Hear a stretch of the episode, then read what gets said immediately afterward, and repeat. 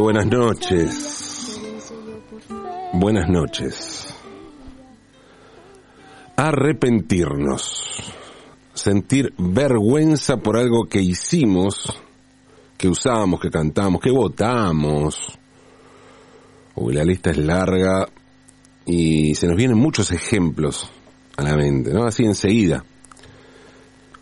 ¿Cómo fue que hicimos eso?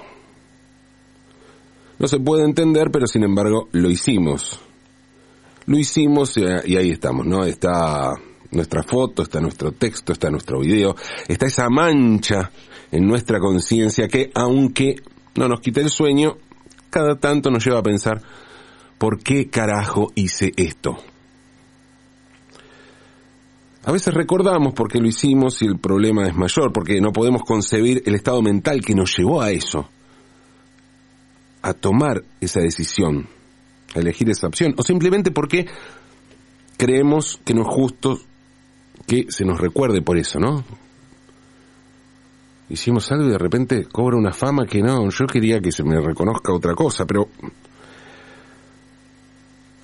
pasa, eso pasa. Si sos una persona que está más expuesta públicamente que la mayoría, los hechos vergonzantes se multiplican, se amplifican, también más que en la mayoría, que le pasa a todo el mundo, ¿eh?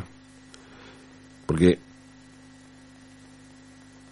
esto puede afectar esa imagen de la que vivís y tenés que reducir drásticamente tus ingresos. Aclaro, y no es que quiera poner a los famosos en un lugar de víctimas, ¿eh? No, para nada. Tampoco los artistas. Nada que ver, ¿eh? Por favor. Al contrario, creo que los artistas tienen la coartada perfecta para casi todo, porque todo puede ser parte de una obra, todo puede implicar una maniobra artística conceptual. Y con esto no quiero discriminar a los artistas, ¿eh? no, no, quiero hacer una burla de eso, al contrario, yo no discrimino a nadie. Es más, tengo un amigo artista, tengo un amigo artista, que es Ricardo Diorio. Ricardo Diorio es mi amigo artista, nada, mentira. Eh, digo, tengo más amigos artistas, tengo un montón de amigos artistas que son artistas como Ricardo Diorio, porque Ricardo Diorio es un artista, para mí, un gran artista. Si los agarran con cosas espantosas, los artistas siempre pueden decir que lo hacían como parte de una obra, ¿no? O de un concepto. Y cuando digo a cosas espantosas, me refiero a cosas espantosas legales. El asunto no funciona, por ejemplo, teniendo sexo con una gallina o con un burro, ¿no? En realidad no sé si es legal o no. Bueno, pero sé que no está bueno y no está bien visto, ¿no? Hablaba de cosas legales o ilegales. Y en ese sentido no hay fundamento teórico, ni conceptual, ni obra que sirva para dar vuelta a la ley, ¿no? De modo que matar, violar o torturar son cosas punibles para los artistas. Mm, no hay forma de evitar la cárcel diciendo estaba tratando de indagar sobre la ausencia de un ser querido, ¿no? Luego de asesinar a una pareja, por ejemplo. Y aclaro esto porque mucha gente piensa que matar, violar o torturar son cosas que los artistas hacen naturalmente. Y de ninguna manera es así, y esto lo puedo asegurar casi, casi, casi, con total seguridad. Dentro de lo legal los artistas lo pueden justificar todo, y más cuando el volantazo se produce desde la figuración a la abstracción. Ese es un salto que no tiene problemas, porque es probable que a un pintor abstracto consagrado se le exija o se le desee un pasado figurativo, ¿no? La figuración sigue siendo el origen de aquello que llamamos dibujar bien. De tener técnica, oficio, destreza. Entonces, si alguien te dibuja un retrato y te saca parecido, listo, dibujas bien. Por más que después te hayas hecho famoso pintando líneas, ¿no?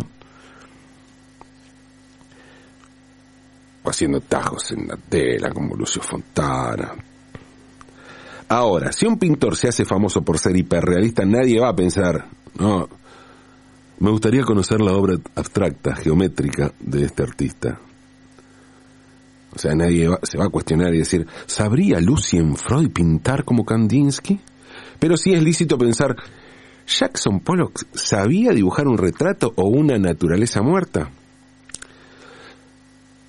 Pablo Picasso tiene un montón de frases muy buenas sobre la creación artística y no sé muy bien dónde ni en qué contexto las dijo, porque hay montones de páginas de frases de Picasso. Entran en la web, buscan, están las 10 mejores, las 15 mejores, las 20 mejores, las 25 mejores, hasta las 80 mejores.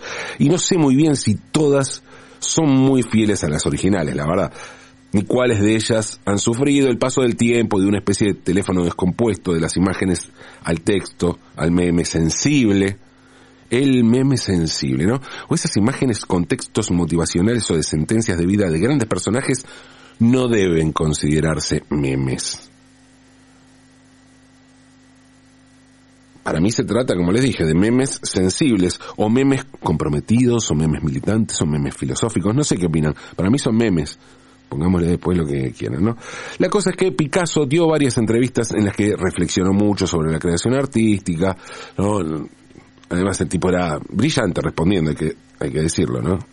Casi tanto como dibujando, como dibujando, así que imagínense.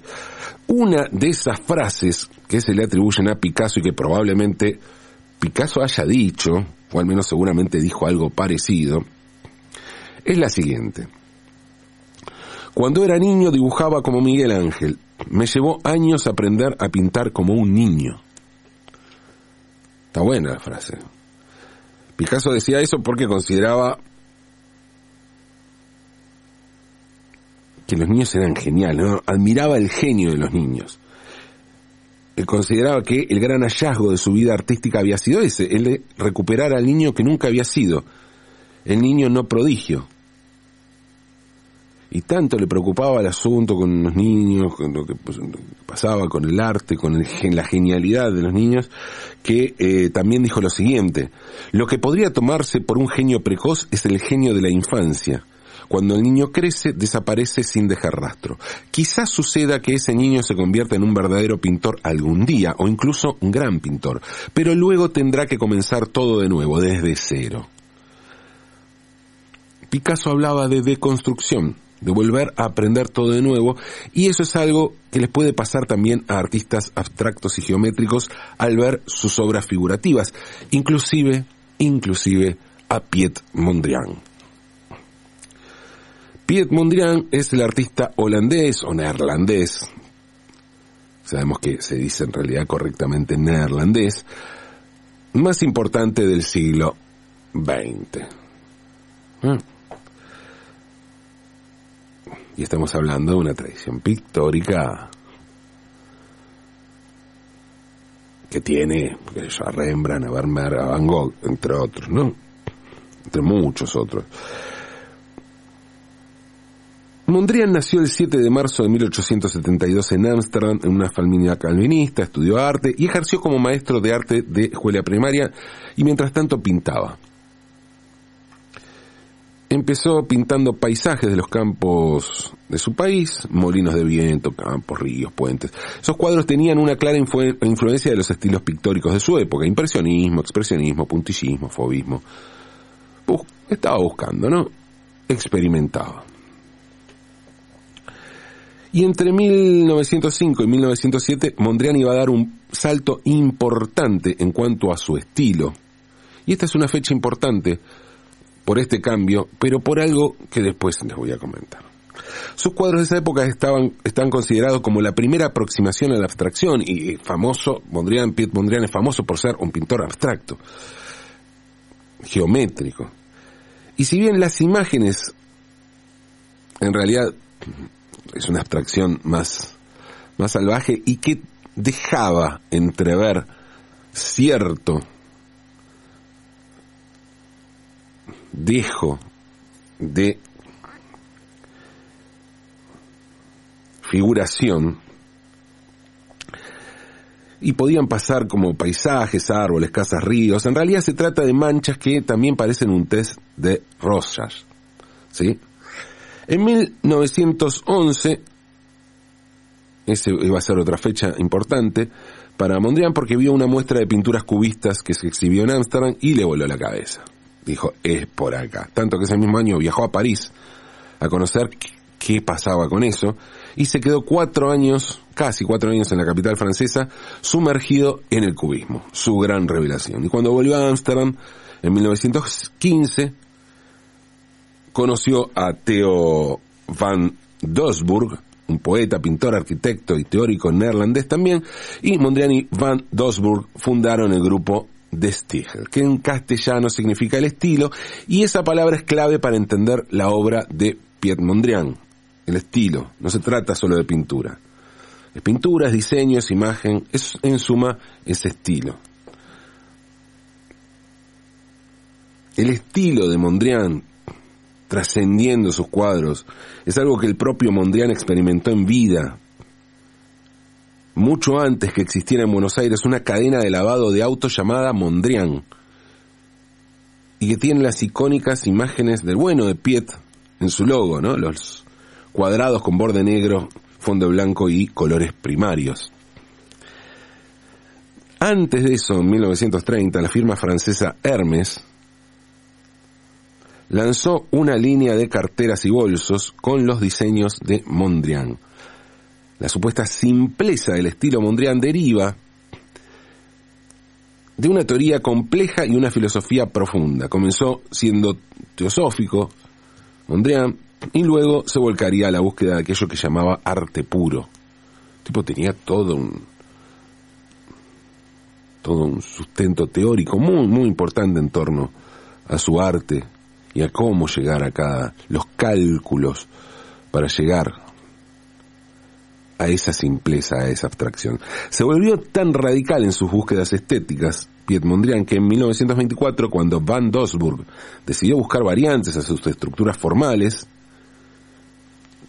y las variantes era inclinar los rectángulos, Mondrian se recalentó, dijo, no, bueno, bueno, bueno inclinaste ese rectángulo una mierda, ¿me entendés? O algo así le dijo. Y bueno, abandonó de Stilg y, y se pudrió todo, se cortó solo. Pero antes, y les dije, les hablé del momento entre 1905 y 1907 cuando Mondriana se pega ese volantazo y se pone a hacer algo abstracto, su primera abstracción o su primera aproximación real al mundo abstracto, que iba a ser donde, bueno, es un, un ícono del arte abstracto, un referente absoluto del arte abstracto geométrico, Piet Mondrian, bueno, cuando empezó con la abstracción, estaba haciendo una gran ruptura y todo, pero tenía que comer, tenía que laburar, y viste cómo es. No, no todo el mundo te entiende de entrada la abstracción. Entonces vos tenés que rebuscártela de otra manera. Y mm, fue así que Mondrian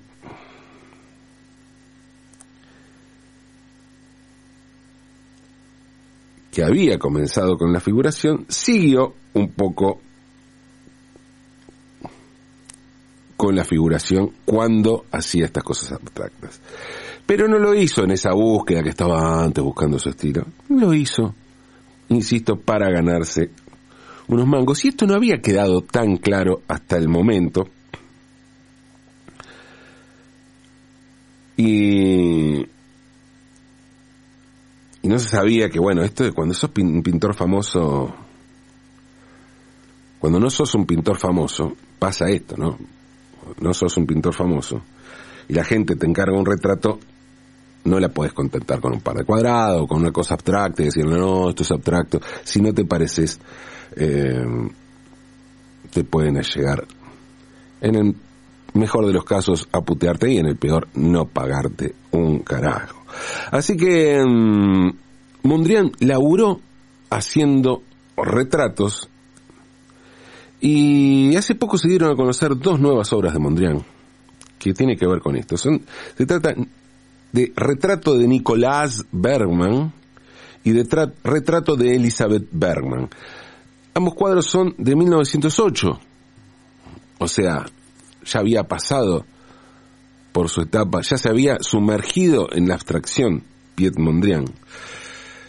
Y Nicolás y Elizabeth, estos dos pibes que aparecen en los cuadros, son dos de los seis hijos de C.S. Bergman, un amigo de Piet Mondrian.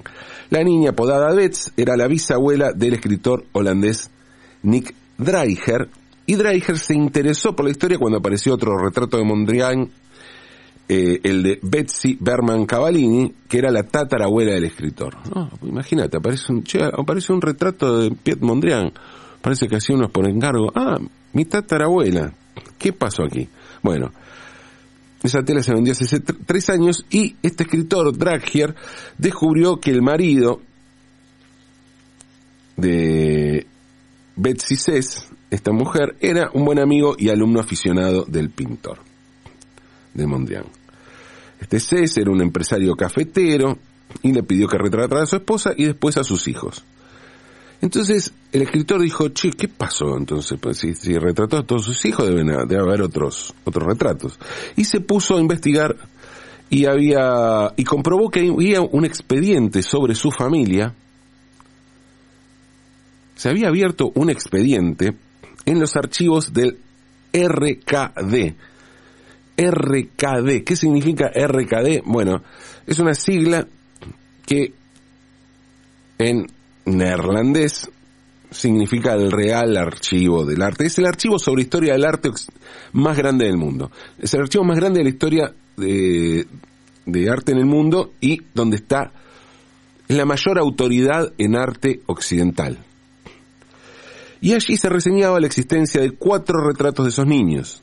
Los Berman había tenido seis hijos y Dreisler solo tenía noticia de dos pinturas, faltaba la otra pareja y se puso a investigar, hasta que gracias a los testimonios de algunos familiares logró encontrarlos.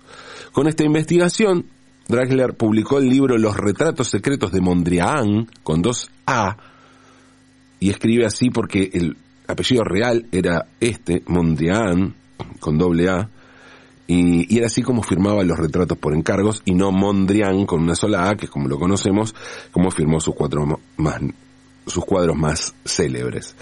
En el libro se cuenta también la historia de los personajes de esos cuadros, como esa niña Elizabeth, que era su bisabuela Betts, que parece que esta, esta nena después estudió canto y se casó con un sacerdote protestante y durante la Segunda Guerra Mundial, junto a su hermana y a su cuñado, ayudaron a varios perseguidos judíos a esconderse de los nazis.